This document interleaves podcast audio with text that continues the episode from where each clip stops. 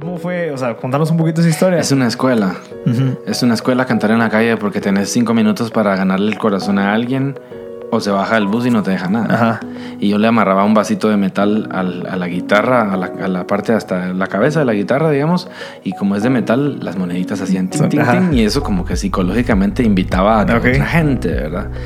Y yo pues empecé, como les digo, cantando y preguntándome si mi dignidad estaba en juego al estar pidiendo Mm. eso. Em, Que es una fui- pregunta lógica hacerse la primera vez que lo haces. Porque de todas maneras vos le estás pidiendo dinero a tu, Ajá. a tu jefe todos los, todos los meses, a fin de mes, ¿va? por hacer, da- por darle tu tiempo que le estás regalando a esa empresa, sea lo que sea que hagas y si le hace beneficio al planeta o no. Hola, soy Marcel Barascut y esto es MB Podcast. Hola a todos, gracias por sintonizar M Podcast. Estamos en el episodio número 47 de M Podcast. Eh, en este episodio pues tenemos a alguien eh, súper interesante. La conversación que tuvimos fue súper valiosa. Logramos tocar varios temas muy diferentes eh, a los que normalmente tocamos. Eso es algo que me gusta bastante porque aprendemos desde perspectivas totalmente diferentes de vida, eh, de alguien que tiene prioridades totalmente diferentes a las nuestras y tal vez pues tiene una visión y una perspectiva diferente de la vida. Entonces vale la pena eh, nutrirse, digamos, de este caso de personas como Listo Jueves, que es el que nos acompaña eh, en este episodio. Es un cantante, cantautor también de, de música súper interesante que logra y también su, su propósito de, de la música de, de Ishto Jueves es lograr concientizar de muchas cosas que están pasando en la vida por medio de la música. Entonces, creo que es una estrategia bien interesante que utiliza Listo porque tal vez quiere llevar varios mensajes, pero tal vez la manera que tal vez él es un experto o de la manera que a él se le facilita es por medio de la música. Entonces, eh, de primero todo les recomendaría que escuchen su música, es súper bonita, eh, original y súper valiosa el mensaje. Entonces, eh, creo que fue un episodio súper valioso. Entonces, Ishto, muchas gracias por tu tiempo. Espero que realmente les guste este episodio porque logramos entender varias cosas que tal vez yo incluso logré concluir varias cosas dentro de este episodio porque me, me hizo ver de otra perspectiva muchas cosas que están pasando en nuestra realidad, especialmente en Guatemala. Entonces, muchas gracias a todos. Realmente, eh, ya vamos por el episodio 47. Tres más y llegamos al 50, que es algo bien valioso. Ya tenemos grabados casi 52, 53. Entonces, eh, muchas gracias a todos los que nos han escuchado. Y ya saben de que nos pueden seguir en Instagram como M Podcast. Nos pueden buscar eh, en Facebook también, en YouTube. Nos pueden ver las entrevistas directamente para, para que vean desde otra perspectiva de, de- de cómo es que conversamos eh, las personas en M Podcast. Entonces, muchas gracias. Y espero que les guste este episodio número 47 con Ishto Jueves. ¿Qué tal, Isto? ¿Cómo estás? Muy bien, contento. Bienvenido aquí al estudio de M Podcast. Un poco nervioso que no estudié para el examen. Mira, Isto, ¿de dónde sale tu nombre? O sea, Isto Jueves. Es una buena pregunta. Empecé usando jueves hace Ajá. muchos años. Un jueves. Eh, no, aunque es, bueno, sí fue para firmar, firmar mis cuadros. Yo pintaba Ah, acuarela y iba a ser un artista de, de gráfico y entonces quería un seudónimo y bueno, me habían puesto un nombre de un mes del año, entonces me lo cambié un día de la semana. Eh, era el mismo interim, pues también de definir mi propia personalidad. Me llamaba igual que mi padre, entonces yo decidí, bueno, voy a evolucionar, voy a tomar el punto de partida del nombre y lo voy a transformar en algo menos usual que es la palabra jueves, tenía 15 años y ya estaba en el mundo ahí del arte, metiéndome, ok. puro el chavito aficionado. Y pues, la gente empezó a llamarme jueves porque vio mis cuadros y me dijeron, bueno, sí, o sea, así se llama, se llama jueves, Ok. qué sé yo. El Ishto se lo puse como 20 años después, o sea, hace unos 6 años tal vez, porque necesitaba hacer un diferenciador del nombre, porque confundía mucho la fecha del... Ya. Y, y cuándo era el evento y quién es el artista. Entonces me apropié de una palabra guatemalteca. Buenísima. Que de hecho, pues sí habla de la imaginación, habla de la infancia, de, de- de ser un poco irreverente, porque un Ishto es un poco eh, Rebelde. ¿verdad? Rebelde. Entonces, como que eso también. Y de hecho, pues muchas veces me decían así en, la- en mi casa. Entonces, ya de por sí pensé que ese era mi nombre. Mira, ¿y, y tu papá era artista igual que vos o Yo una trayectoria totalmente diferente? Nací en una casa donde pues mi, mi padre quería ser músico, de hecho es músico, Ah, pero ok. se dedicó a la medicina y mi madre pues quería ser pintora y, y es maestra de arte, entonces Ok. había como como ambas, eh, ambas profesiones ya en el aire. O sea, había una guitarra en mi casa y había un canvas para pintar óleo en, en la casa. Entonces yo creo que tomé un poco de ambas cosas porque sí hago ambas cosas. Y, y viste algo, digamos, ahorita metiéndome en el tema de tu papá, que, que quería ser cantante y se volvió doctor. ¿Qué, ¿Qué, pensaste de eso? Pues es que eh, fue mi abuelo quien le dijo que no Mm. era prudente hacerlo. Esto eran los setentas. Ya. En ese momento, que no estamos muy lejos de eso tampoco, pero en aquel momento pues cortaban cabezas. O sea, si tú eras artista y tenías el pelo largo y eras un poco rebelde y no estabas necesariamente hablando lo que le conviene a otras personas, pues como que corrías un peligro real. Que no es que no se corra ahora, pero los tiempos han cambiado. Entonces, en aquel momento, si ahora podemos pensar que la música no es una forma de vida profesional para vivir, pues creo que en aquel momento era mucho más, más- menos expectativas todavía. Y eso te hace ahorita ver de alguna manera o diferente la vida, decir, ok, yo no quiero caer en eso de que yo debería hacer esto porque así es la sociedad y que cuidadito que no vas a comer y es, ese, tipo, ese tipo de cosas que, que escuchamos a veces a la gente que quiere ser artista. Y es que de hecho, pues es que todos nos vamos a morir, ¿verdad? Entonces es que es un tiempo prestado en esta vida. La- lo que hace la diferencia, creo yo, y es lo que me alegra, me satisface ya, es vivir tantos años de la música y de una u otra manera apostar por vivir o morir por algo que amo hacer. Eh, versus venderle mi tiempo a un empresario y, y hacerle las fichas a alguien que no necesariamente pues comparte mi visión ética del mundo. O sea, hay muchas profesiones que yo no podría hacer porque contaminan el planeta Mm. o porque le faltan el respeto a, ciertas, a cierto grupo de gente Mm. o etcétera, etcétera.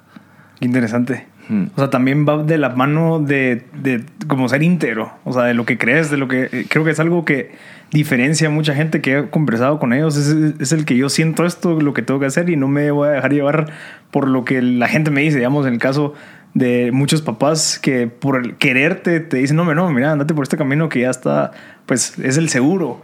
Entonces, y, y ese ser que vos querés. dentista, no hagas ecología. Porque ser dentista te deja más plata, sí, vale. pero vos, vos querés salvar el planeta. y es una, sí, es una dicotomía porque nos, nos vamos por el tema del dinero y la sostenibilidad. Y es, es cierto que todos queremos comer y todo. Pero eh, quien compra tu tiempo, pues compra tu vida de cierta manera. Entonces Ajá. también hay que tener cuidado con eso, ¿verdad? Qué interesante porque vamos, creo que me va a saltear un cachito, pero vos encontraste una manera creativa de poder hacer lo que te gustaba, además viajar el mundo y todavía comer, como co- el, famoso miedo de que de qué vas a comer y al final lo hiciste. Que fue un salto bien importante también. Yo tenía un trabajo, estaba estudiando en la universidad, estaba trabajando en un lugar bastante productivo y estimulante, por decirlo así, pero algo no estaba completo. Entonces yo decidí tomar la mochila para ello, para, para encontrarme, para buscarme, para buscar lo que haya que buscar. Y pues en un momento me quedé sin plata, sin ahorros y empecé a cantar en la calle. ¿Cuántos años tenías ahí? Tenía 22 años. 22 años. Y pues eh, era una pregunta de dignidad, obviamente, porque yo sentía, imaginaba que la onda era pedir dinero como estarle pidiendo una limosna a la gente. Y es un paradigma, ¿no? Que es la- lo que uno es capaz de concebir dentro de lo que se está planteando. Y el paradigma cambió al momento de que yo canté en la primera camioneta que fue en Costa Rica y vi que podía ganarme no solo la plata de ese día, sino la plata del, del día siguiente y tal vez al día siguiente. O sea, dígase el hospedaje, la comida y pues qué sé yo. Y pues ahí mi paradigma cambió y a razón de estar haciendo eso en la calle, que aquí ya lo había visto, en Guatemala el, cantante de autobuses es común, el vendedor de autobuses es común, en Costa Rica no. Entonces también era una situación un poco más favorable para mí en ese momento. Creo que ahora Costa Rica de tener más cantantes y toda la cosa, pero en aquel momento no había nadie, solo el llanero solitico. Ok. Un chavo con una conga matando así, cantando unas cosas bien raras, pero nos conocimos, ¿va? Y a razón de eso me fui dando cuenta, descubriendo que lo que hago con la música, aún en la calle, es un servicio a la gente. Ok. Y que estoy dando algo. Entonces, que pues, si me quieren dar algo de regreso, buena onda, y si no, pues yo ya lo di. Y eso, esa entrega creo que es fundamental como para entender lo que yo he decidido hacer después con la vida, ¿no? Pues porque la música es un servicio al final. Y de los 15 a los 21, ¿qué, qué, qué pasó en tu vida que decidiste, ok, mucha, me quiero ir, quiero emprender curioso. en esta, en, esta, en esta aventura? Es curioso porque yo descubrí el arte a los 15 años y Ok. me enamoré de Salvador Dalí, me, me enamoré de García Lorca, me enamoré de Luis Buñuel. De hecho, hasta perdí un año de colegio por, por estar más metido en estar investigando a estos artistas que realmente pues enfocarme en las, las asignaturas del colegio. Empecé a ir al Café Oro, que en aquel momento era como en zona 10 un, un punto de encuentro de mucha de la cultura under. Estamos hablando de que esto era antes de que la firma de la paz se firmara. Ah, ok. Entonces el ambiente cultural en, en el país era o complaciente o mejor no se hacía. Ajá. Y por eso en los 80s casi no tenemos ni un músico realmente, ni muchos artistas. Obviamente sí los hay, pero son contados. Y muchos de ellos tenían una posición de ventaja socioeconómica también. Entonces, en ese punto Café Oro representa ese encuentro de distintas culturas. Ahí convergía gente de, como de bohemia suburbana, bailarines y demás gente de teatro, escritores, gentes que son cineastas, gentes que son artistas intelectual ahorita conceptual, que han hecho un nombre y que ahora pues son como para mí, a mi punto de vista, como piezas fundamentales de la construcción de la cultura guatemalteca de aquel entonces para ahora. Somos la, la generación de posguerra, aunque no nos gusta pensar que en Guatemala hubo guerra, ni genocidio, ni nada. Entonces yo a los 15 años era este chavito que me salía del colegio, me quitaba el suéter porque no te podían ver en un establecimiento con alcohol. Entonces nos quitábamos el suéter, ponernos de particular y un día martes, un día miércoles, un día jueves estar ahí, tener solo para pagar dos cafés, con tal de estar ahí a la par de esta gente que tenían unos ocho años más grande que yo, los, los bohemios, por decir así, eran una generación arriba. Y entonces yo era el chavito así que llevaba mi cuaderno de poemas, así dibujitos para compartirlo. Entonces a razón de eso fui conociendo gente, se cerró el Café Oro, fuimos a Zona 1, conocí a la gente más intelectual de Zona 1, ya conocí el tinte un poco más izquierda, más sancarlista, más un poco menos, men- pues, menos positivista, por decirlo así, que fue una buena contraparte. Y entre ese interim yo conocí a eh, Javi del Cid, un amigo, y a Pancho Toraya, que es el, el- el excelente clown guatemalteco. Y ellos habían mochileado. Excelente clown. ¿Qué es eso? El clown es un payaso. Ah, ok. Sí. Pero excelente es el nombre. No, así le llamo yo, ese es Ah, mi adjetivo para nombrarlo a él. Ya. Panchorizo Ok, ok. que acaba de hacer una gira con Arjona muy exitosa, por cierto. Y ellos habían viajado por el continente, entonces vocacionalmente yo ya estaba estudiando diseño gráfico por el tema de los gráficos y todo, ya estaba trabajando en Saúl de Méndez en el departamento creativo. Y Pero eso fue después de los 15. Eso fue entre los 15 y los Ya, 22 ya, que me preguntabas. Entonces, como que todo esto pasaba, yo dejé la carrera de la universidad, ahorré un dinero, agarré la mochila y me fui Ujú. Buscando eso. Yo ya había hecho música, ya me habían pagado la primera vez por hacer música, pero todavía no consideraba eso una forma de vida. ¿Pero en qué estabas buscando? ¿En dónde? ¿Qué me dijiste? Te- te me, me fui a buscar eso. ¿Qué? Pues un- una, una vocación, un, Ah, ok. un, un quehacer. Eh, sobre todo, pues escuchar lo que me decía, el- pues, no sé, la creatividad, las ganas de hacer algo por la vida. Y, y de hecho, pues fue en esos momentos que yo decidí, bueno, voy a probar a hacer música. Y me llevé una guitarra conmigo en la mochila, así. ¿Y qué te dijeron tus papás? ¿Que sí, sí les Ah. pareció o querían que terminara la carrera? Creo que el- al menos el proceso con mi madre fue muy interesante porque, cosa que no es normal en Guatemala, un hijo no sale de su casa hasta que no se casa, por decirlo Ajá. así. O sea, es muy difícil que una persona en nuestra cultura ah, vaya a vivir solo y mucho menos agarre la mochila y mucho menos se vaya lejos, porque me fui tres años y pico. Eh, Para mí fue un proceso de, de corte del, del- del cordón umbilical. Y mi madre y yo estábamos en la estación de buses porque me fui de aquí a Puerto Barrios y de ahí crucé a Honduras y para el sur, va. Y en la estación de, de buses llorábamos así y yo me fui llorando todo el camino de aquí hasta Puerto Barrios porque sentí simbólicamente es, es- ese corte del cordón umbilical que es muy necesario para pues uno volar por sí mismo, por decirlo poéticamente. ¿Y tu papá? Pues mi papá, yo creo que hay una parte de él que se ve satisfecha porque yo persiga ciertos sueños que quizás en su época no se No, lo- no podían. se le permitió a él hacer Sí, eso. Porque mi abuelo era mucho más estricto. Entonces, yo veo la evolución de mi familia, por ejemplo, en el simple hecho de que mi padre nunca me pegó a mí, por ejemplo, y a él sí lo educaron a golpes. Entonces, le agradezco eso eternamente porque es porque se ve que generación tras generación nosotros vamos, no sé si mejorando, pero al menos nosotros particularmente nos hemos hecho conscientes de, de- de mejorar la generación y de transmitir pues las mejores sentimientos hacia la siguiente generación.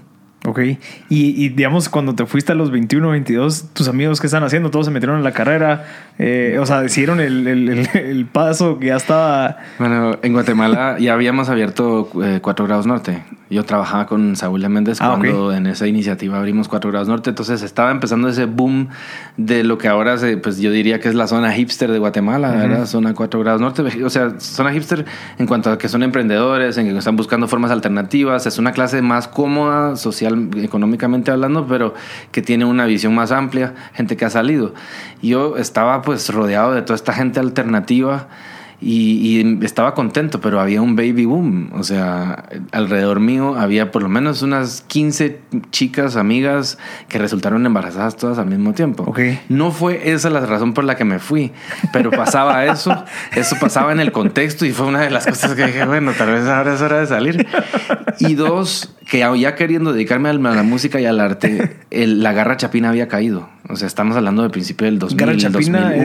es- La Garra Chapina es toda la música de los noventas, que fue un poco más contestataria, pero que ya venía como eh, pues mejor producida, ya gozaba de las libertades de estar en un país que ya firmó la paz. Entonces, eh, dígase Bohemia, Viernes Verde, Fábulas Áticas, La Tona, eh, hasta Golpes Bajos salía Ah, de esa ok. onda, Viento en Contra estaba en el aire. Y yo como chavito, pues quería entrar a esa onda. Al llegar el 2000, la garra chapina se cae, se muere, perdimos esperanza, las radios dejaron de poner a los artistas. Básicamente, si mi corporación de radio pone a este artista, la otra corporación no puede poner a ese artista. Cosa que es ridículo. Porque, pues, Competitividad. pues, si vos ves ahorita la radio, no se hace eso, no, No, tiene pues. sentido. Mucho menos cuando se trata de apoyar la cultura chapina. Exacto. Entonces, al mismo tiempo que estaba este auge de algo que para mí era el semillero de lo que ahora es 4 grados norte y una cultura alternativa, ya no pues clase alta ni clase baja, sino una clase media ahí que está pujante ahora, que tiene muchos proyectos de emprendimiento, pues yo decidí irme como a buscarla. Mira, ¿y crees, qué, crees que fue ese, no sé, lo que inició esa garra chapina? Porque, digamos, ahorita tal vez, yo no sé, pero no veo a un viento en contra, no veo a un bohemia suburbana, no veo a golpes bajos, no veo, o sea, ¿qué es lo que, qué es lo que crees que fue lo que, sur- que hace que surjan esos, esa época? ¿Qué fue lo que incentivó eso? Ya teníamos en el aire mm, la esperanza de que se iba a firmar la paz. Ya habían eh, habíamos instituido una nueva constitución. Eh, de hecho, el- los familiares de Vinicio Cerezo eran músicos, o sea, hijos de, de Vinicio Cerezo y primo, sobrino de, de él, eran parte de la tona, por decirte un ejemplo. O sea, eran, ya empezaba a darse una cabida hacia una forma de expresión cultural y em,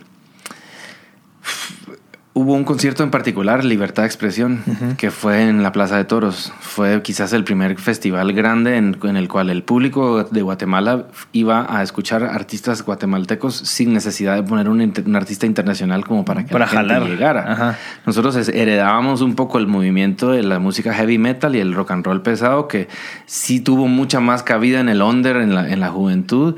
Y esto ya era como, pues, obedecía también al, al contexto del grunge y Nirvana y Pearl Jam y toda esa música de los noventas. Entonces sí se vio como Influ- muy influenciado ajá. por eso, ¿va?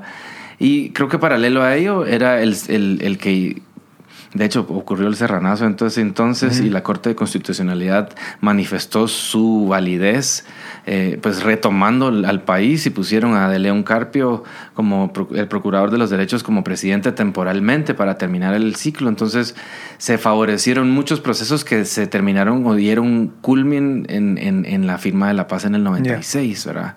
Ya se respiraban otros aires. O sea, 10 años antes ningún papá hubiera dejado a su hijo salir a un café como esos. Entonces, el, el- el miedo como que le pone obstáculos a la cultura Sí. y al encuentro y al diálogo. Entonces, pues como que ya se respiraba otro aire. Y la garra chapina, pues tiene mucho que ver con esta cuestión de la música, porque la música, pues convoca a la gente y alrededor de ello, pues empezaron a salir escritores y pintores y gente, más gente que yo conocía se empezó a animar A expresarse. expresar su arte y hacer cosas como ellas. Que de hecho mucho de la garra chapina y mucho del arte en ese momento, que todavía era un poco under, era muy exorcista, muy, muy como limpiando lo que había pasado en 36 años, que de hecho, pues yo creo que todavía seguimos en ese proceso, o sea, un, Ishkanul Ok. sigue siendo un proceso como de, de limpieza y de sacar a superficie lo- las oscuridades que este país vivió. Ajá. Mira qué interesante. Y, y, digamos, ¿crees que ahorita está volviendo a pasar eso de que la gente no se quiere expresar? Porque, Ah, sí. ¿verdad que sí? ¿Qué, es lo que, Estamos- ¿Qué crees que es lo que está pasando? Tienen miedo de perder su trabajo. Ajá. Eso, ¿crees que la, la o sea, ¿por qué no, no, no hay otros estos movimientos? O sea, no sé, tal vez... Aquí hay personas en este país a las que no les conviene empoderar a una clase pensante como es la clase artística. Porque la clase artística cuestiona el status quo, va a reflejar los malestares del status quo y lamentablemente somos un país pequeño. Si vos quitas el, el no sé qué porcentaje mayoritario de la población que no participa de ese diálogo, dígase indígenas y clases bajas, realmente los blanquitos educados que tienen la posición económica para, para dominar están dominando completamente la situación de mercado y por ende entonces el suceder del país. ¿Y ello qué significa? Que de una u otra manera quienes estamos en la clase media y que aspiramos a tener una mejor vida y, y a, y a ganar un poco mejor y no sé, mejorar nuestra calidad de vida, estamos sujetos a trabajar para esa clase y por ende pues como que estamos atados de manos. Y ahí es donde estamos. Hace tres años lo que pasa es que alguien decidía cortemos cabezas porque eh, tenemos que sacrificar a alguien, si no nos va a caer a nosotros el muerto. Lamentablemente eh, pasó eso, Otto Pérez y Valdetti resultaron en la cárcel, al igual que el otro montón de gente con antejuicios y demás eh, querellas. Y eso empoderó al sistema que estaba investigándolos, de manera que ellos dejaron de ver solo a los dirigentes públicos, que son como marionetas de otras personas, y empezaron a ver quiénes estaban moviendo los hilos detrás. Y es que es un secreto a voces, todo el mundo lo sabe. Lo que pasa es que comemos en sus restaurantes y vamos a sus centros comerciales y compramos nuestros carros en sus ventas de autos y construimos nuestras casas con sus blogs y, y hacemos un sinfín de cosas que están sujetas a esas 200 familias que tienen agarrado todo el poder acá. Que es triste, porque ni ellos mismos pueden vivir aquí, no pueden salir a la calle en bicicleta, no pueden ni siquiera confiarse realmente, porque hasta el guardaespaldas los puede, los puede secuestrar. no, no, no, todo el mundo que vive alrededor de ellos estará de una u otra manera queriéndoles quitar algo. Entonces ellos tampoco tienen un paraíso. Es un Si el- círculo vicioso. si el paraíso es el paraíso es eso, pues la verdad es que ni ellos ni nosotros estamos en paraíso. O sea, aquí la onda es o repartimos el pastel bien, o la verdad es que seguirán habiendo más caravanas de migrantes, seguirán habiendo más mareros y seguirán habiendo más asaltos y más es la situación actual que es, pues, es triste. Que es nuestra realidad ahorita en este momento. Sí. Aunque hay a quienes les conviene. Quizás porque ellos ni siquiera tienen sus, sus bienes aquí, tienen sus bienes afuera y al parecer el suceder planetario es resonante con esto. Todas las clases de poder en el planeta están como terminando de drenar todo lo que pueden, sacar toda la minería, sacar todo el oro, explotar todo el petróleo y no les importa el medio ambiente porque pareciera como que están empujando el proceso hacia un caos planetario, pues. Que tal vez ellos ni saben que va a venir. Ah, lo saben. Lo saben. Si en Estados Unidos y en esos países de primer mundo te venden bunkers ahorita para todas esas cosas. O sea, Ajá. si va a haber una explosión nuclear, pues te vendo este paquete que es un cuarto subterráneo y no sé qué. Y hay un montón de gente. Seguro que usted, esta Mara que también vive en Guate, tienen su búnker ahí por ahí. Y que nos metemos a una montaña y esperamos que pase el cataclismo y todo. Yo soy un poco conspiracionista, pero es que lo que pasa es que sí estudio el- el- la pulsación del planeta, pues. Es lo que yo busco hacer tra- a través de hacer música. El, el- el- el- el sintetizar los males del- de la humanidad, porque pues la cosa no está bien, va. Y lamentablemente la radio lo que nos vende es canciones románticas de desamor y sexo, pues que está todo bien, pero hay más temas. Ya. Mira, ¿y qué nos recomendás a nosotros los que tal vez no estamos empapados en ese tema como para educarse? ¿O qué crees que sería la, la solución ideal para que, no sé, ya no pensar así? Ya no pensar como... O sea, de esa manera, que, que creemos que todo está bien cuando no. Como que tal vez tenemos cierta, cierta venda en los ojos pensando que, ah, ok, tengo trabajo, entonces ya no me preocupo nada más. tenemos miedo. ¿Qué? Ajá, pero... Le hacemos caso al miedo, las cosas seguirán manifestando lo mismo, pues. Eh, Como vos lo dijiste, es informarse. Y es informarse no solo por la fuente principal de información, que en este caso pues está completamente Sesgada, sí, de cierta manera. secuestrada, pues. Y eso no solo aquí, estamos hablando de que es el mismo modelo aquí que en Estados Unidos de momento, ¿verdad? O sea, lamentablemente el modelito ese de tener un presidente ridículo, payaso, del cual no puedes dejar de estar curioso de qué va a hacer después, es el mismo modelo que Trump está teniendo ahorita, ¿verdad? Yo creo que es, es em, quienes tienen la capacidad es empoderar a los líderes de manera que ellos se sientan acorpados para empezar a buscar las posiciones públicas y retomar, en el caso de Guatemala, el Estado de Derecho. O sea, sí es eh, acorpar a esta gente y hacerles sentir que no están solos, porque lamentablemente estamos en un país donde todavía se cortan cabezas y los líderes que están antagonizando el suceder, pues se desaparecen. Más si son indígenas, porque a nadie le importa, entre comillas, los indígenas. Y eso que son ellos quienes eh, pues nos, nos, dejaron empezar a vivir en esta tierra, ¿no? O sea, ellos estaban antes. Ajá. Es miedo y es, es empezar a reconocer líderes. Y yo me la pienso, o sea, yo soy uno que estoy pensando como me quedo, me voy, me quedo, me voy. Y lamentablemente Guatemala yo ya he visto por lo menos dos generaciones de pérdida de, de, cabezas o sea, intelectuales con mucha capacidad que decidieron irse al extranjero porque aquí no habían las oportunidades o simplemente lo que ellos querían hacer antagonizaba los intereses de otra gente es eso, es acorparlos. ¿Y cómo se hace? De manera pública. Si no se tiene el capital, se las acorpa con la presencia. y, creer que se, puede cambiar, que tenemos que creer que se puede.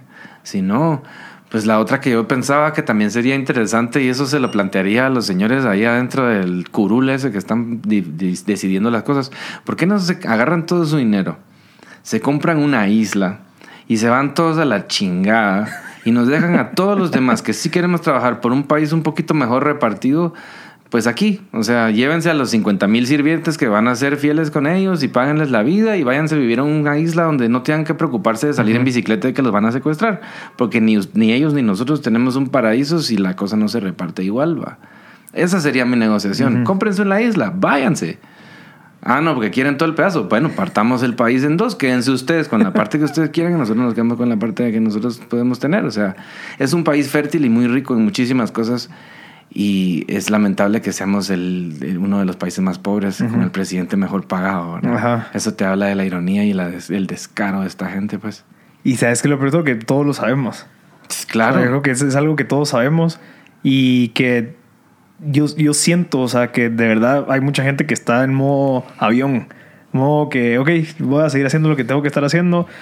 Eh, incluso el, el, seguir tus metas, el seguir tus sueños, haría un cambio de cierta manera, pero si, si te adaptas a lo que hay que hacer, te adaptas a me toca hacer esto porque toca, eh, creo que te volvés, no sé, como que en, este modo avión que, que pasas la vida y la nada dices, ok, tengo 45 años y no hice nada y no sé, como que sobreviví. Más que todo, no, no viví, no, no, no descubrí, no aporté. Entonces creo que eh, por eso, o sea, cambiar ese chip podría ayudar bastante a, despertar esos sueños, a despertar a esa gente que dice, ok, si yo quiero cumplir estos sueños, si yo quiero para esto, para mis hijos, ok, ¿qué tengo que hacer para arreglar esto? ¿Me entendés? O sea, que se comprometa la gente con, con, querer cumplir sus metas y se comprometa tanto que si, que si sabe que si el país sigue así de cierta manera no va a poder cumplirlo. Entonces ese compromiso se, se ve o sea, se arriesga por la realidad en la que vivimos. Pero multiplicar eso por un millón de personas que estén pensando en eso, ya se, vuelve, ya se despierta la gente. Pero si no, si seguimos igual que siempre, que seguimos igual que, que queriendo, no sé, un aumento porque eso me da a mí, no sé, tener un mejor carro o irme a vivir a otro lugar, hace que, que no, no sé, no se esa chispa que, que, que, vos la tuviste, que yo la, la tuve. Sí. Eh, creo que es algo necesario. Buscar los puntos de diálogo, puntos de encuentro. Es atreverse a seguir los sueños y a hacer eso que ya sabes que le haría bien a las personas, porque te haría bien a ti y no le haría ningún daño a los demás es el atreverse a ser íntegro en tus relaciones y empezar no siendo corrupto en lo que está a tu alcance. Sí, con vos mismo incluso. Antes de estar buscando solo eh, poner en evidencia a los que están allá arriba, porque eso es más difícil. Y sabes que es más difícil todavía si yo sé que estoy en un país donde hay gente que gana menos de un dólar al día, que el sueldo mínimo es tan bajo como está, que son menos de 300 dólares ¿con qué cara puedo venir yo a decir que yo cobro 20 mil quetzales por un servicio que realmente pues no vale eso? Y, ahí está lo difícil, porque o sea, nadie va a aceptar a bajarse el sueldo en una situación como la que estamos, desigual como la que estamos, porque consideramos todos, es una meritocracia, ¿verdad? O sea, yo tengo lo que tengo porque yo me lo merezco, porque yo he trabajado por ello a vos, pero las condiciones que a vos te permiten tener ese estado de privilegio, no las tienen todos. Entonces no es como que, ah, los pobres son pobres porque no trabajan. O sea, los pobres son pobres porque no se les da la educación básica necesaria. Entonces, o sea, aquí hay pulsaciones que van más allá del individuo, pero empezando por la persona, sí, es ser íntegro en tus relaciones, ¿verdad? O sea, no, no, no engañas a la persona si puedes ser honesto. Hasta en las relaciones amorosas se da la corrupción, pues, y lamentablemente, como hasta arriba el gato hace lo que le da la gana, los ratones hacen fiesta, pues.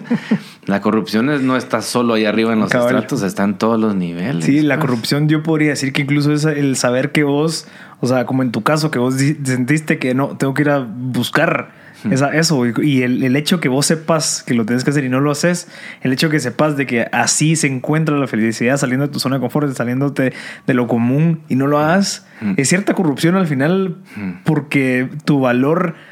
Eh, por persona, digamos, en tu país no está siendo, o sea, tu valor lo estás dando en la empresa que estás trabajando Regalando tu tiempo. Eh, ajá, y, ese valor es, ah, ok, yo aporté esto, entonces vendimos más, ok, está bien de cierta manera, pero, pero de verdad el, el, hacer a la gente feliz creo que haría que estuviera mucho más consciente del futuro que, que, se viene, dándose cuenta que no va, o sea, que esa felicidad que yo estoy aumentando, ok, si sigue el país así, no va a poder llegar a ser esa, esa, persona que yo quiero llegar a ser teniendo esa felicidad, ¿me entendés?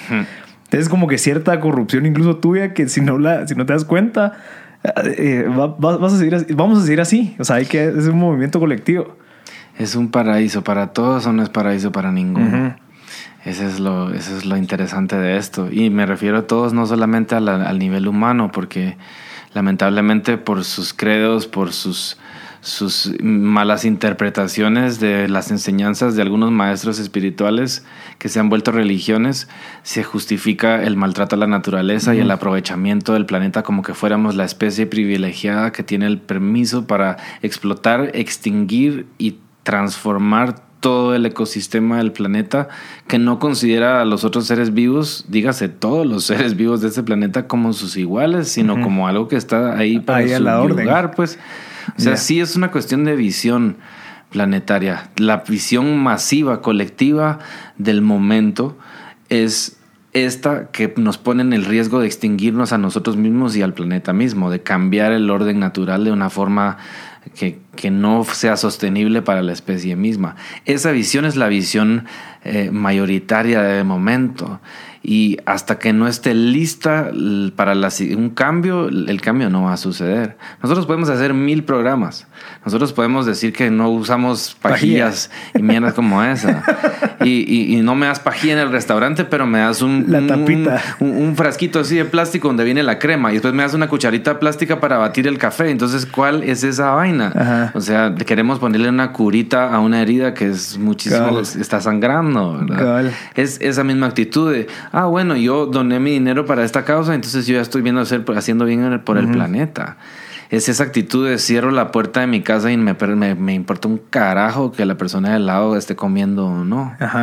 Es, es, es llegar al árbol de manzanas y decir, bueno, aquí hay dos manzanas me como dos manzanas porque tengo hambre y dejo las otras 98 manzanas para quien vaya a venir después porque la naturaleza no me cobra. Eso versus venir al árbol de manzanas y agarrar todas las manzanas, llevármelas a mi casa y querer hacer un beneficio personal por algo que la naturaleza me está regalando. El sentido de la posesión es el que nos tiene así como confundidos y creemos que es así, esta es la parte más alta del espíritu humano, que nuestra forma humana ahorita como civilización es la máxima expresión que podría tener la humanidad, aún con los síntomas tan tétricos y macabros que vemos, la desigualdad y todo eso así, porque olvidamos lo que sucedía antes de que la cultura dominante patriarcal capitalista materialista nos enseña ahora a creer. Asumimos que Mesopotamia es el principio de la civilización, aun cuando los megalitos de muchas de las construcciones, eh, dígase Egipto, dígase Machu Picchu, dígase todas esas piedras gigantes, todavía nosotros ahora no podemos poner piedras de ese tamaño así levantadas como ponían. Eso te habla de civilizaciones anteriores y de sucederes anteriores, pero hemos olvidado eso. Y Pues a eso me dedico. O sea, a, lo que me dedico es hacer esta observación de la Ajá. humanidad. Los temas son incómodos porque la gente prefiere poner la mierda abajo de la alfombra y que ahí que se quede, aunque esa mierda apesta, vamos.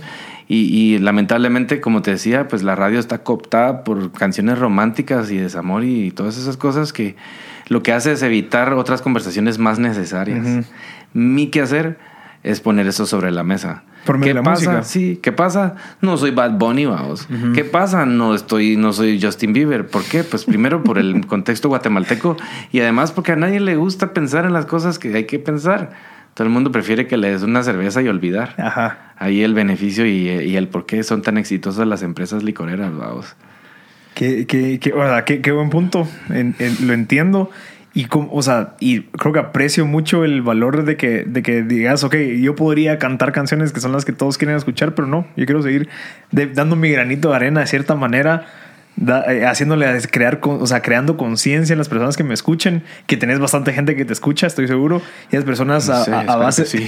a base de lo que, de lo que vos cantás, cómo transmitir el mensaje, ellos comparten esa edición. O sea, creo que es, es lastimosamente, es, es una persona, no estamos hablando de 25 o 50 mil cantantes que Sí. estén promoviendo y moviendo esos mensajes de conciencia. Y hasta le caigo mal a los otros colegas del, del gremio aquí. Porque yo sí les cuestiono el por qué están siempre cantando canciones complacientes y por qué la temática siempre queda así como en la superficie, ¿va? ¿Por qué no se va más profundo? O sea, vos vas a hablar de amor y todo eso, pero no vas a hablar acerca de ser honesto y no engañar a tu pareja. O sea, no, no tocamos los temas, nos encanta que nos mientan, ¿verdad? Un, un grupo similar al tuyo, si no estoy mal, es Cypress Hill. O, Sí, los ubico. o es Cypress Hill y el otro que se llama Sí, Rage Against the Machine. Sí, claro. Ra- Rage Against the Machine. Sí. Que son, que cantan en temas pro a lo que ellos creen, a sus creencias. Y que nosotros podemos destruir el modelo actual de existencia, pero tenemos que paralelo a ello proponer un modelo nuevo de existencia. No podemos quitar al monstruo como tal, el sistema capital, patriarcal, dominante, porque necesitamos una propuesta de cómo va a ser ese mundo. Sin si eso. no, si Ajá. no, caemos a una época oscura en la que nos tomará un tiempo. Y de hecho yo a mi música más que de protesta le llamo de propuesta. O sea, yo te propongo temas a qué analizar, pero yo no, digamos que para mí la acción no es ir a tirarle piedras al Congreso, porque eso solo les empodera a ellos más. Además, si yo le doy odio al odio, el odio crece, ¿no? Si yo Mm. le doy fuego al fuego, el fuego crece. Tengo Mm. que hacerlo con amor.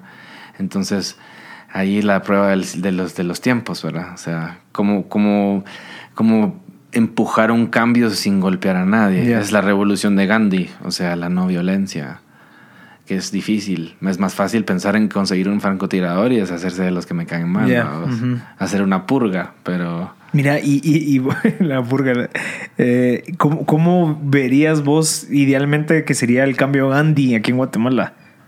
O sea, ¿cómo sería Gandhi. Gandhi? O sea, lo mismo que hizo Gandhi en India, ¿cómo sería aquí Mm, de, de una manera pasiva, pacífica? Yo a veces creo que las preguntas son más importantes que las respuestas. Yo no sé esa respuesta, pero la pregunta es, es, es un poco así. ¿Cómo hacemos para manifestar nuestro descontento y nuestra intención por un mundo diferente en una manifestación positiva, pacífica, que logre alcanzar la sensibilidad de las personas indicadas como para transformar eso? ¿Cómo se manifiesta así? Porque hicimos la manifestación de artistas este sábado y, y Mauricio Echeverría, un amigo escritor muy, muy, muy genial, dijo, pues para hacer una exposición como manifestación de artistas como que no era muy creativa. Y es cierto, yo sí considero que la creatividad es lo que se está necesitando para no tener que caer en un Venezuela, para no tener que caer en un Nicaragua en el cual se utiliza la fuerza contra la fuerza. Exacto. Porque pues eso no, eso lo que hace es darle más razones al poder para poder castigar más al pueblo. Entonces, cómo llevarnos hacia lo otro tiene que ser de una forma creativa. No lo sé, pero hay que, hay que planteárselo como una pregunta. Ya. Porque que todos la piensen. a que todo el mundo la piense. Ajá. O sea, que porque yo no tengo la respuesta, pero sí sabemos que no podemos armarnos otra vez y hacer 36 años de conflicto otra vez, porque a la final los que van a terminar muriéndose no tienen nada que ver con las personas que les, realmente les concierne ese debate. ¿Y hay alguna, hay un caso en específico que sea exitoso en un movimiento así? Que hayan vivido una situación similar y que hayan dicho, ok, veamos de una manera creativa el poder hacer conciencia de esto y que haya funcionado. Pues el Que se me- el que se me viene a la mente es Gandhi. Pero digamos, ya sabemos cómo lo hizo él. Sí, Y, no y- y eso fue hace, estamos hablando de casi 60 años. Sí, eso le ganó la independencia a la India de la corona española, digo española e inglesa. Fíjate que me- me- se me escapa Sí. de las manos, al O sea- menos a, a esa escala, no creo que tengamos un referente similar. Porque digamos, algo al contrario es eh, que como mencionaste Venezuela, Nicaragua, que fueron Sí. a hacer manifesta- manifestaciones igual y lastimosamente pues metieron a la policía, a la milicia. es Y- interesante observar, por ejemplo, lo que hacen los zapatistas. Que empiezan en el 2000 an- manifestándose como una, una, un- una acción organizada campesina del estado de Chiapas y, y allegados en los cuales proponen las comunidades caracol que son autosostenibles, que empiezan a, a- empoderar a las comunidades locales porque es uno de los estados más olvidados de México y, y- y empiezan a, a- a jugar mediáticamente y del cual sale un comandante Marcos que ya en un punto pues es como un poco tergiversado porque él ni de, ni de Chiapas era, pero como modelo digamos representa ese, ese, ese, esa vía alternativa que no sé si es exactamente la más óptima, pero al menos es un referente también. Porque de hecho muchos europeos, gente joven europea, gente de Estados Unidos y gente de primer mundo, incluyendo Manu Chao, por decir un Ah, ejemplo, terminaron visitando la comunidad de Chiapas y Mm. terminando participando de ello, yendo a los caracoles, aprendiendo un poco de eso, porque pues yo creo que sí estamos buscando ese modelo, esa nueva visión, porque sabemos que el planeta a donde va, la humanidad a donde va, va directa e inmanentemente un putazo, pues. Ah, sea por el ecosistema y, y el calentamiento global, o sea por las relaciones económicas, sociales y políticas que pues están candentes, o sea, realmente están empujando, y no tengo por qué decirlo, pero habría que investigarlo más, están empujando un encuentro de guerra bien grueso, pues. O sea, una de esas dos nos va a terminar pues cuestionando si podemos vivir o no este, en Wow. este planeta, pues, o sea, que no lo piensen así, que la gente todavía piense que tiene que ir a trabajar a su ca- a su trabajo hoy y que no se alarmen en todo, pues tiene que ver con esa apatía, uno, dos, la dejadez. Y tres, que sabes que es tan sobrecogedores o que es tan grande el- los síntomas del planeta que prefiero no pensar, vamos, prefiero quedarme dentro de la Matrix y comer rico y, y- y- y tomarme una cerveza y olvidar porque la realidad es demasiado densa, pues. Personas como yo hacemos eso, llevar eh, la conciencia pues en, en los hombros, por decirlo así, lo cual no es fácil, ¿verdad? Pero es necesario, pues. O sea, yo sería la persona que está somatando el tambor para que se den cuenta que el- la casa se está quemando, pues. Ok. Y la gente todavía está en el, en, en el cuarto viendo tele y comiendo. literal, el Sin celular. pensar en, en- en que la cosa se está quemando, pues. Ajá. Sí. Qué interesante. Mira, yo creo que está, está bien estos puntos, pero de verdad creo que la gente que no Me te quiere conoce. conocer a mí. Ajá, de Ese de que- chavo habla tanto de quién es. listo. Mira, y, y cómo surge, digamos, bueno, nos quedamos a los 22 años. O sea, entraste a los buses, empezaste a ganar Sí. dinero eh, de una manera creativa. O sea, no, Mm. no existía eso en Costa Rica, lo empezaste a agarrar vos. Me contaste que te diste cuenta que a la gente le pagaban más cuando cantaba más tiempo. Más tiempo. Y, y asumo que no solo más tiempo, sino que de verdad te dedicabas a la gente que te estaba escuchando el, eh, eh, en el bus. Y eso te permitía a vos hacer menos buses al día para poder percibir más dinero. Sí. ¿Cómo fue? O sea, contanos un poquito esa historia. Es una escuela. Es una escuela cantar en la calle porque tenés cinco minutos para ganarle el corazón a alguien o se baja el bus y no te deja nada. Ajá. Y yo le amarraba un vasito de metal al- a la guitarra, a la, a la parte hasta la cabeza de la guitarra, digamos, y como es de metal, las moneditas hacían tin, tin, tin, y eso como que psicológicamente invitaba a otra gente, ¿verdad? Y yo pues empecé, como les digo, cantando y preguntándome si mi dignidad estaba en juego al estar pidiendo Mm. eso. Em, Que es una fui- pregunta lógica hacerse la primera vez que lo haces. Porque de todas maneras vos le estás pidiendo dinero a tu, a tu jefe todos los, todos los meses, a fin de mes, ¿va? por hacer, da- por darle tu tiempo que le estás regalando a esa empresa, sea lo que sea que hagas y si le hace beneficio al planeta o no. Ok. Y yo tenía esa pregunta de, bueno, ¿qué estoy haciendo? Y, y de- eventualmente terminé dándome cuenta que era un servicio. Y, pues eso me dio la oportunidad de poder seguir viajando, porque yo había, apenas había ido a Honduras, Nicaragua y en Costa Rica me quedé sin plata Ok. y yo quería seguir viajando al sur. Eh, pues terminé, terminé de aprender esa escuela de cantar en la calle en Costa Rica y dije, bueno, yo me puedo animar a seguir viajando y mochileando, que mochilear es una forma de vida Mm. eh, que, que no le conviene a mucha gente y, al- y a los países mucho, pues porque cuestiona mucho el, el qué entendemos por formas de vida. Ok. Son vidas alternativas que no están sujetas a los impuestos y no están sujetas a un montón de cosas y por eso no les gustan a los países, pero es una forma de que se aprende. Y yo seguí viajando hacia el sur y en, el, en Colombia nosotros armamos un, bus eh, y, lo equipamos y, y- integramos un circo y hicimos como una especie de show de multidisciplinas y eso nos dio la oportunidad de ir viajando por todo el continente sudamericano hasta Argentina. Wow. Y de hecho, como no queríamos estar en las capitales y en las ciudades grandes solo así como pidiendo dinero en la calle, sino queríamos ir al campo y ver la naturaleza, nosotros empezamos a visitar escuelas y pueblos y comunidades a las que nunca llega un payaso, nunca llega un cuentacuentos, nunca llega un malabarista, un músico. Y pues empezamos a hacer ese tipo de Y visitas. ahí pedían dinero para. Ahí nosotros organizábamos de otra manera. Nosotros hacíamos escuelas, hacíamos salones comunitarios, entonces la gente hacía donativos, Ah, pero empezamos como a tener otro tipo de alternativas que ya no era solo pues estar en la calle eh, Sentados pues, pidiendo ahí. dinero, sobre todo pues haciendo semáforo, porque digamos yo podía ganármela cantando, pero mis colegas que viajaban conmigo, como no hacían música, ellos hacían malabar, entonces hacían malabares de fuego en los semáforos. Y yo hice semáforos un tiempo, que es una escuela también. Eh, pero no me gustaba mucho el olor de la gasolina y todo eso. Entonces, como Sí, que nos gustaba, nos gustó más la idea de poder hacer escuelas y comunidades que estar en ciudades así donde hay abundancia de espectáculos y entonces la gente ya no aprecia la, la manifestación O artística. espera algo. O espera el Cirque du Soleil, Cabal, cabal, ¿verdad? y solo, piensa gastar en eso. Sí, o sea, si es de afuera sí lo pago, y, pero Cabal. si son en la calle no, etcétera. Y bueno, eventualmente pues fueron como tres años de, de viaje, ya regresé a Guate y ya me quise empezar a dedicar a la música, grabamos un disco, hicimos una banda, presenté un disco y me volví a ir a Europa otros dos ¿A años Dinamarca? y pico más, estuve en Dinamarca ¿Y dos qué hiciste ahí? años. En Dinamarca pues yo llegué enamorado de alguien, ¿verdad? Ok. Primero que todo me quedé ilegal Te quedaste ilegal no en podía trabajar.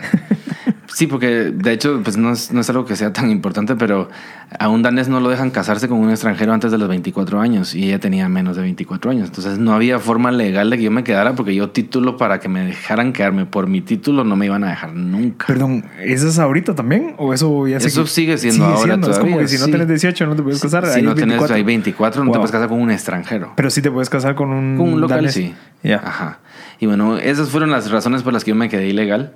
Empecé a organizar eh, algunos festivalitos allá en, en- en Dinamarca, que de hecho el modelo de eso fueron las fiestas de la fosa común. Aquí en Guatemala hubo unas fiestas en las cuales no había un escenario, sino había tres escenarios diferentes, de manera que si a vos te gusta el psytrance, por decirte un ejemplo, eh, vas ahí. A vos te gusta el funk y no sé qué, vas acá. Y vos no querés uno de los dos, querés algo más chill out, algo más relajado, pues Este aquí. Y yo había visto ese modelo funcionar acá. O sea, curiosamente, muchas de las técnicas de sobrevivencia con las que yo después logré hacer lo que he logrado hacer, el paradigma lo cambié en Guatemala. O sea, fue en, en el pequeño ejercicio de hacer cultura y ser sostenible en el arte en Guatemala que me daba esas pautas. Y al llegar a Dinamarca, aplico la fórmula y la onda funciona. Ok. Claro, la diferencia es que un danés, como tiene un sistema social económico muy, muy bueno, pues lo que quieren es compartir su arte. Ellos no están pensando en lucrar o no lucrar, ajá. sino están pensando en compartir porque pues el arte tiene una finalidad más allá de solo hacer dinero. Pues obviamente aquí no lo entendemos así porque aquí que todos queremos vivir y estamos apretadísimos. Y el sistema social funciona, entonces las relaciones sociales son diferentes. Y de hecho, pues sí, ya sumados todos los años, yo viví unos 8, 9 años afuera de Guate. Y, y creo que se lo recomendaría a cualquier persona porque pues, es un- el, vivir afuera hace que tu conciencia de la cultura nacional y de tu propia cultura se, se expanda un montón. Y yo sí me considero pues un, un 39avo tico, dos 39avos danés, dos 39avos eh, alemán, un 39avo colombiano. Ok. Por la cantidad de años, yo tengo 39. Ok. Entonces, digamos, si estuve un año o dos años, es un, un 239. Sí, o sea, parte de mi cultura ya no es solo local. Y no por ello siento que estoy tra- traicionando la identidad nacional, que es algo que es bien, bien delicado en este país, que si no me gusta la monja blanca no soy chapín. Pero es que así, así empezó mi, cuestionamiento. Yo salí de Guate porque a mí no me creían que yo era de Guate. A mí me veían como extranjero. Todo todavía me miran, como gringo, pues. Y sé que pues tengo un modo diferente, uso un sombrero y no me he visto cómo se viste. Y ya, de hecho, ya ni hablo mucho como chapín, pero esa búsqueda de identidad, ese sentir que, bueno, si yo no soy de aquí, tiene que ser que soy de otra parte, porque pues si no soy de aquí, me voy a ir a viajar a ver a dónde soy, me sacó de esta cultura. Y el haber salido, la verdad es que yo lo agradezco mucho porque me ayuda a entender mi propio contexto cultural en Guatemala de otra forma, muy necesario. Razón por la cual la gente que sale a estudiar, que sale a estar afuera de Guate, pues viene con muchas soluciones diferentes so- soluciones innovadoras, porque lo que vemos lo copiamos y lo copiamos lo repetimos, sobre todo lo positivo. Exacto. También lo negativo, ¿va? porque vaya, si no somos mañosos. Mira, y hay algo que me gusta que lo he repetido bastante veces, que es como, como que viste eso, eso que, que, que estoy seguro que fue difícil, el, el viajar eh, viendo cómo hacías dinero, o sea, el, el viendo la música y el arte, pero lo, lo decís como lecciones, lo decís como, como una escuela, digamos, que, que Sí. pues está aprendiendo. ¿Vos sabías, o sea, hasta ahorita te estás dando cuenta que eran lecciones o en ese momento sabías que era parte del proceso el, el ver el, ok, voy a subir un bus porque incluso voy a ganar dinero, que tengo que ganar porque tengo que comer, Hmm. pero también mira la parte de la práctica, decir, ok, yo para convertirme en aquel músico que yo quiero llegar a ser, necesito pasar por todos estos 10 años, 7 años, 15 años que, que, o 8 años, eh, esforzándome, que esa es parte del proceso, para poder llegar ya después, no sé, lo, lo viste, Eso ¿cómo lo viste? necesité yo. Y yo me lo explico a mí mismo como una escuela porque pues quiero, quiero, eh, quiero pensar que lo que vengo aquí a esta tierra es a aprender y que todo me enseña algo.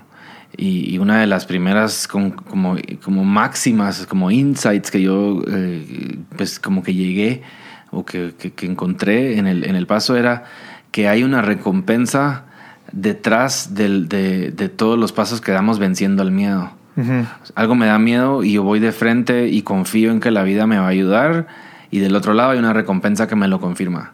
Y todas las veces que yo decidí ir hacia adelante y no regresar a mi zona de confort, del otro lado había la lección y había el aprendizaje y el estímulo que me decía, ah, eso es lo que yo tenía Cabal, que hacer. cabal. Y eso me enseña a mí entonces a confiar, porque si estás mochileando a veces tenés que confiar en que vas a encontrar dónde dormir y qué comer y no tenés tanto tiempo. Y, no confiar en las personas también. y confiar en las personas. Ajá. Entonces también te enseña a discernir mucho. Exacto. Entonces como, como que sí fue un parte del aprendizaje fundamental y, y no sé si se lo pueden decir a sí mismos de esa manera los mochileros, pero de una u otra manera parte de los, de los fundamentos por los cuales alguien decide seguir mochileando en un mundo como este es porque ha tenido ese conocimiento, ese encuentro con, con la forma como el universo lo cuida a uno, como la vida lo está uno cuidando a uno. Y es cómo vas vos a ella, cómo te responde Exacto. también. ¿va? Si yo voy cerrado, no va a pasar nada. Si voy pensando, y eso le funciona a cualquier persona en la vida, pero de otra manera, si voy pensando que me van a saltar, me van a saltar, pues. Ujú. O sea, la ley de la atracción sí existe. Y se, hace, eh, se te hace evidente porque si no, si no encuentras dónde dormir, no, no, no dormís. Si no encuentras que comer, no comes. Y pues gracias a la vida, yo nunca pasé hambre, nunca tuve que dormir en la calle. O sea, si el universo sí interactúa con nosotros. Lo que pasa es que cuando estás sedentario en un solo lugar, se te hace como automático, ya no volteas a ver lo de- los detalles, es más difícil la capacidad de asombro y encontrar n- nuevas respuestas, encontrar cómo el universo está interactuando con vos en este momento a través de esta persona. Es menos evidente, pero es, es- está ahí. Porque es eso todos los días. Estás, Está- sí. repitiendo todos los días lo mismo. Y te acostumbras Ajá. y te acomodas. Y entonces, como estas 100 personas ya me favorecen toda mi vida y tengo todo solucionado, entonces no me abro a nuevas experiencias. Que de hecho me está haciendo falta. Ahorita ya llevo 7 años de estar quieto en Guatemala, que he viajado, pero no así como de esa manera. Y ya me está haciendo falta. sí. Creo que inclusive las canciones que voy a escribir a razón de poner mi vida otra vez en una posición donde el confort no está garantizado, tienen mucho más valor para lo que quiero comunicar. Me- Vienen desde otra posición. Que si estoy yo todo cómodo y gano Ya. bien y puedo comer esta comida y todo. O sea, la limitación es un maestro, ¿verdad? Y yo lo que aprendí también mochileando es a vivir con poco y a ser agradecido con lo que el universo me da y aprender a reconocer la magia en ese momento. Ya.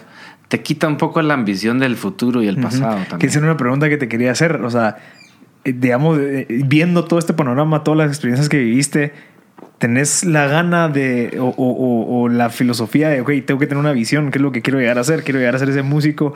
¿O solamente estás agradecido con el presente, lo vivís, que ni siquiera te da tiempo de ponerte a pensar qué voy a hacer en 5 o 10 años? Es un debate en mi cabeza. Es un debate y eso tengo el debate con mi hermana. Mi hermana es, es de, de que hay que aprovechar el presente, absorber y todo. Yo digo, ok, sí, pero, yo- pero también tienes que ver a dónde vas. O sea, qué es lo que querés. Tus decisiones que vas a tomar estos días, este año, te tiene que acercar a lo que supuestamente eh, vos tenés en tu mente que querés llegar a hacer. Pues de cierta manera hay un debate ahí. Entiendo ambas visiones y sufro un poco por estar en medio de ambas visiones.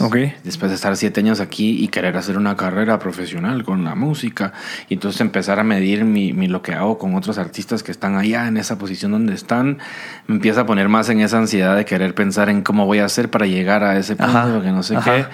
Y al mismo tiempo experimenté durante casi 10 años de mi vida lo que expresa tu hermana, que es el eh, aceptar el presente y hacer hoy en el presente lo que sea que me va a llevar ahí o a donde me tenga que llevar. Es un debate porque pues yo mismo no tengo las respuestas y quiero lograr ciertas cosas con mi carrera también. Ajá. Entonces eh, eso me da orientación. Digo que sí está bien, o sea, el tener la visión, pero no estar tan, an- tan ansioso de querer lograrlo que te quite el- tu, tu habilidad de, de disfrutar el presente. O sea, el estar conversando con vos, no quiero estar pensando, ah, madre, después tengo una reunión que tengo que ir allá porque entonces el tráfico. ¿no? O sea, me recordes. Va, bueno, vos tienes que ir a trabajar después, pero el, el- el- creo que es algo que, que sería bueno encontrar un sweet spot entre esos dos para Ajá. poder decir, ok, está bueno tener una guía, pensarlo una vez a la semana, pero no todos los días y, y- y de verdad estar consciente de cierta manera. Eso que buscas ya habita en ti. Eso que viene para vos ya viene. Y esas son las lecciones del mochilero. El confiar que quien me va a dar el jalón para el siguiente pueblo ya viene, ya salió. Entonces todos los demás que no me lo dan ni me tienen por qué inmutar porque ellos no eran. Pero quien Ya. sí me va a dar mi jalón, mi aventón al siguiente pueblo, ya viene. Y esa es, es en lo que se confía, es confiar. Creo que sí es confiar. Y, y- y no digo que no tengas visiones, porque una visión te da un sentido a caminar. Ajá. Una visión me dice, bueno, este es mi norte, voy a comenzar a caminar para este lado. Pero en- el, el- el empezar a caminar a aquel lugar ya me pone en ese lugar. Y si no tengo que llegar, por algo será también. Quien cree tener una garantía de su vida y quien cree que porque trabaja en un lugar fijo y tiene un contrato y tiene un montón de garantías, entonces por ende no le va a fallar y va a tener lo que, las cosas que él planea, pues comete el gran error de tener esa expectativa. Mm. Porque una cosa es que trabaje para ello y otra cosa es que lo esté esperando. Porque a veces de repente a alguien a los 50 años le quitan su trabajo y se le acabó el mundo. Porque toda su estabilidad estaba ahí. Ahí el por qué que yo hablo de que el tema de la zona de confort es peligrosa, porque nos confunde. Y entonces nosotros deberíamos todo el tiempo ponernos en situaciones en las que cuestionamos nuestro confort, aún por lo saludable que significa eso. Mm. Entonces no significa que no vas a hacer las cosas que estás planeando hacer, pero tenés que actuar como si pasara, qué bueno, y como si no pasara, qué bueno. Mm. Pues es más saludable como actitud, al menos, ¿verdad? Ok. Pienso yo, pues, porque no es que no quieras lo que quieres y al quererlo ahora siembras una semilla. Y si vos querés ser un gran locutor en un canal así y ahorita estamos hablando acá y estás logrando una entrevista, estás de una u otra manera canalizando Mm. ese, eso, ya lo estás siendo ahora. Y ahora el universo dirá, se lo dejas al universo. Haces lo que te toca hacer ahora, aquí, nada más. Pero esforzándote a hacerlo bien. Esfuérzate, O sea, hazlo bien, no das solo, lo mejor de no vos. solo, ok, Dios, Sí. como ya sé que va a venir, entonces no hago nada. Pero y no asumo que porque Ajá. yo estoy haciendo esto, entonces me va a llevar a Ok. eso, porque es frustrante. O sea, y además, el tiempo del, del- del- en la vida es corto. Son 80 años, 90 años y se fue, vados. Y pues no, es un regalo, ¿verdad? Y nos perdemos del regalo por darle 45 años de nuestra vida activa, madura, adulta, a un empleo que no nos hace bien, por Mm. ejemplo, por la estabilidad económica. Wow. Estabilidad, ¿qué, qué, qué, qué es eso? O sea, Cabal. ¿Qué es eso? O sea, lo único que estás haciendo es subiendo peso, comiendo tanto, pues. Ah, y haciendo incluso de cierta manera eh, eh, siendo un ejemplo que tal vez no es el positivo para la gente que está alrededor tuyo. O sea, el, o bueno, hay gente que ve la perspectiva de decir, ok, no, yo no quiero ser como eso. Entonces puede ser que sea un ejemplo positivo porque yo no quiero ser como él, entonces voy a hacer algo contrario. Pero Sí. a la gente que te ve como líder, como padre, lo que sea, lo ve como normal. Hmm. Entonces eso, pues digo, ok, entonces si así lo hizo mi papá, te lo va a hacer yo también, ¿me entendés? Hay muchos patrones Ajá. aprendidos. Entonces hay, hay, hay, hay perspectivas, pero mira, se nos está acabando el tiempo, ¿visto? No. ¿Qué, ¿Qué consejo le das a la gente que quiere empezar ahorita, digamos, su carrera artística de música? Eh, ¿qué, ¿Qué le recomendarías? Si van a empezar una carrera musical, eh, estudien, aprendan, conozcan todo lo que se puede aprender de la música en sí misma, porque eso ayuda mucho. Y yo lo extraño a veces porque yo estudié en la calle y que hubiera querido, ahora sí lo veo, aprender más en la, en la academia. Más teórico. Más teoría, práctico? Más... Sí, conozcan más de la música y al mismo tiempo mm, que no se les suba la cabeza porque pues el músico académico muchas veces, aunque sea muy, muy bueno para ejecutar un instrumento, a veces aburre un poco. Entonces hay que olvidar todo lo que se aprende en la escuela.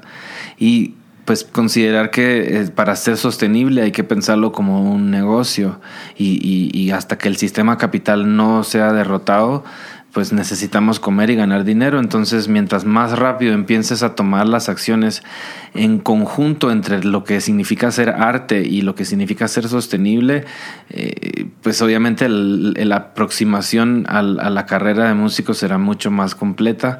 Porque es inteligente pensar que hay que ser sostenible. No me refiero a ser vendido ni nada, pero sí en considerar cuáles son las formas en las que uno puede hacer esto sostenible. Porque este país necesita más gente que expresa, que exorciza y, canaliza el suceder local. Necesitamos que los chapines canten las historias de los chapines, porque nadie más va a venir a cantar las historias de nosotros. Y eso en todas las artes en general. Ok. ¿Algún libro que nos recomendés a todos que te haya cambiado la vida de cierta Ah, manera? sí, todavía lo estoy leyendo ahora aquí, no sé si lo pueden ¿Cuál ver, es? pero ¿Cuál es? Es, un autor que se llama Daniel Quinn. The Story of B. The Story of B. Esto ya es la continuación de lo que el chavo hace por, por texto, porque en- realmente la primera historia es un insight de una, de una persona que quiere cambiar el mundo. Y cuando llega a la edad en la que ya se vuelve pesimista, encuentra un anuncio en el periódico que le dice que si quieres cambiar el mundo, esta es tu oportunidad. Y resulta yendo a una, una entrevista en la cual eh, empieza una conversación telepática con un, con un gorila. Y este gorila, entre otras cosas, le explica dónde y cuándo y por qué razones el ser humano empezó a separarse del orden natural que tiene que ver mucho con eso que les hablaba de las manzanas. El- el- y y el, autor dice que hay dos tipos de personas. Los que dejan los bienes para todos y los que se llevan el bien para poder negociar con él. Y tiene que ver con la agricultura y el sentido de posesión. Daniel Quinn, el libro eh, se llama Ishmael, el que yo les recomiendo, que sería el primero. Ti- Tiene como Ishma. tres o cuatro. Ishmael. Ah, del mismo autor. Del mismo autor. Daniel Quinn. Es muy bueno. Este también está muy bueno. Esto está buscando, está buscando al anticristo que habla de la visión. Dice que hasta que la humanidad no esté lista para la nueva visión, la visión dominante que es la que ahorita nos está llevando a la autodestrucción. Wow. Y el anticristo lamentablemente viene a cuestionar pues todas las asunciones que hacemos a través de las religiones como el cristianismo que lo que hace es darle el privilegio aparente al ser humano para hacer eso que te decía Yeah. de, de explotar al planeta y no se diga pues violar niños y esas estupideces que hacen las iglesias estúpidas, ¿verdad? O sea, las inquisiciones y las conquistas de continente. Eh, pues es interesante y lo, lo bonito es que es como, pues es un lenguaje bien coloquial, es bien agradable. No, no putea, yo soy el que putea, él no. Ok, perfecto, Ishto. Mira, te quiero agradecer por tu tiempo, primero de todo. Y también que en esta conversación que tuvimos pude ver varias cosas. Uno, ver la vida como cierta escuela, ciertos procesos. O sea, Hmm. eh, creo que fue algo que me está recordando a mí que parte del poder vivir es seguir aprendiendo. O sea, ver todo como un aprendizaje, ver todo como una escuela y que, que de verdad tenemos que ayudar a la gente a ser consciente de, de muchas cosas que, que tal vez por, no sé, tanta, tanto ruido que tenemos en nuestras vidas diarias no nos hacen eh, ponernos a pensar, apagar el celular un rato, sentarse y decir, ok, ¿a dónde va esto? O sea, ¿qué- ¿a dónde nos está está llevando esto, porque al final vamos nosotros y todos en el mismo barco. Entonces, gracias y, y espero poder grabar otro podcast porque creo que nos quedamos cortos de tiempo. Así que, Isto. felicitaciones por hacer este tipo de encuentros. Gracias. Muy importantes. perfecto. Mira, presento, ¿cómo te pueden encontrar? ¿Tenés algún próximo concierto? Eh, ¿cómo, ¿Cómo podemos hacer? ¿Tener un CD, disco? Que por cierto, felicidades por el premio Estela. Ah, buena onda. Ajá. Sí. Eh, eh, eh, bueno, estamos en la era del Google. Entonces, eh, pues estoy en todas las plataformas. Dígase, todas las que son de música, Spotify, iTunes, Deezer. Eh, estoy en YouTube, estoy en Facebook, estoy en Instagram. Todos aparecen como Isto Jueves. Jueves con Z, porque es la herencia española que tengo encima. Eh, Isto Jueves, búsquenlo en el Google. Ahí aparecen. Normalmente yo estoy publicando las fechas de los conciertos eh, regularmente. Y bueno, ahorita en enero no, pero en febrero sí tengo un par de intervenciones y ya en marzo ya empezó el año, por decirlo Ok, así. Perfecto. Hoy empieza mi año para mí. de vacaciones. Hoy es el principio. Ah, va, va, perfecto, listo, te lo agradezco. Buena onda, gracias. Gracias.